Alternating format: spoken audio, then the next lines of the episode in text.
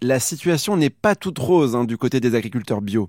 Certains sont obligés de vendre leur production au prix du non bio, tant la demande a baissé. Un prix de vente de plus en plus bas et toujours autant de charges.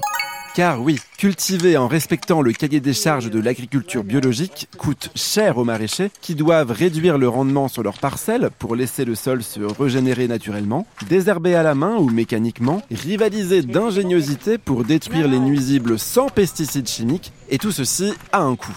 Et quand la production ne se vend plus au juste prix, c'est là que les choses se gâtent. Je pense que certains ont quand même euh, bien douillé au niveau euh, financier, qu'ils ont moins de sous et que bah, on peut pas leur en vouloir en fait, hein, mais euh, et qu'ils vont chercher les prix.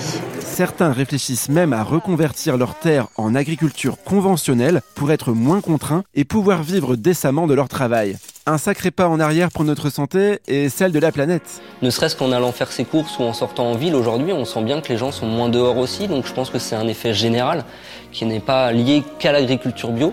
C'est pas un dévoiement de l'agriculture bio par les clients, c'est pas un renoncement à cette, consommation-là. Je pense que c'est simplement la consommation euh, qui tend à se tendre un petit peu.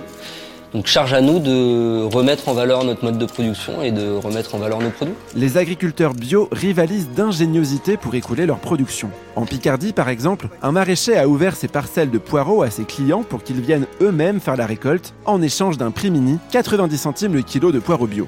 Dans le Tarn, le Conseil général a créé une légumerie qui achète aux producteurs locaux des tonnes de légumes bio, préparés ensuite et envoyés dans les cantines du département. C'est un modèle génial pour aider les agriculteurs, créer de l'emploi et nourrir vos enfants avec des produits sains. Certaines exploitations font aussi appel à des woofers, des jeunes ou moins jeunes de passage dans les fermes qui donnent quelques heures de travail en échange d'un toit pour la nuit. C'est une communauté mondiale de bénévoles sérieux qui aide grandement les maraîchers à réduire leurs frais.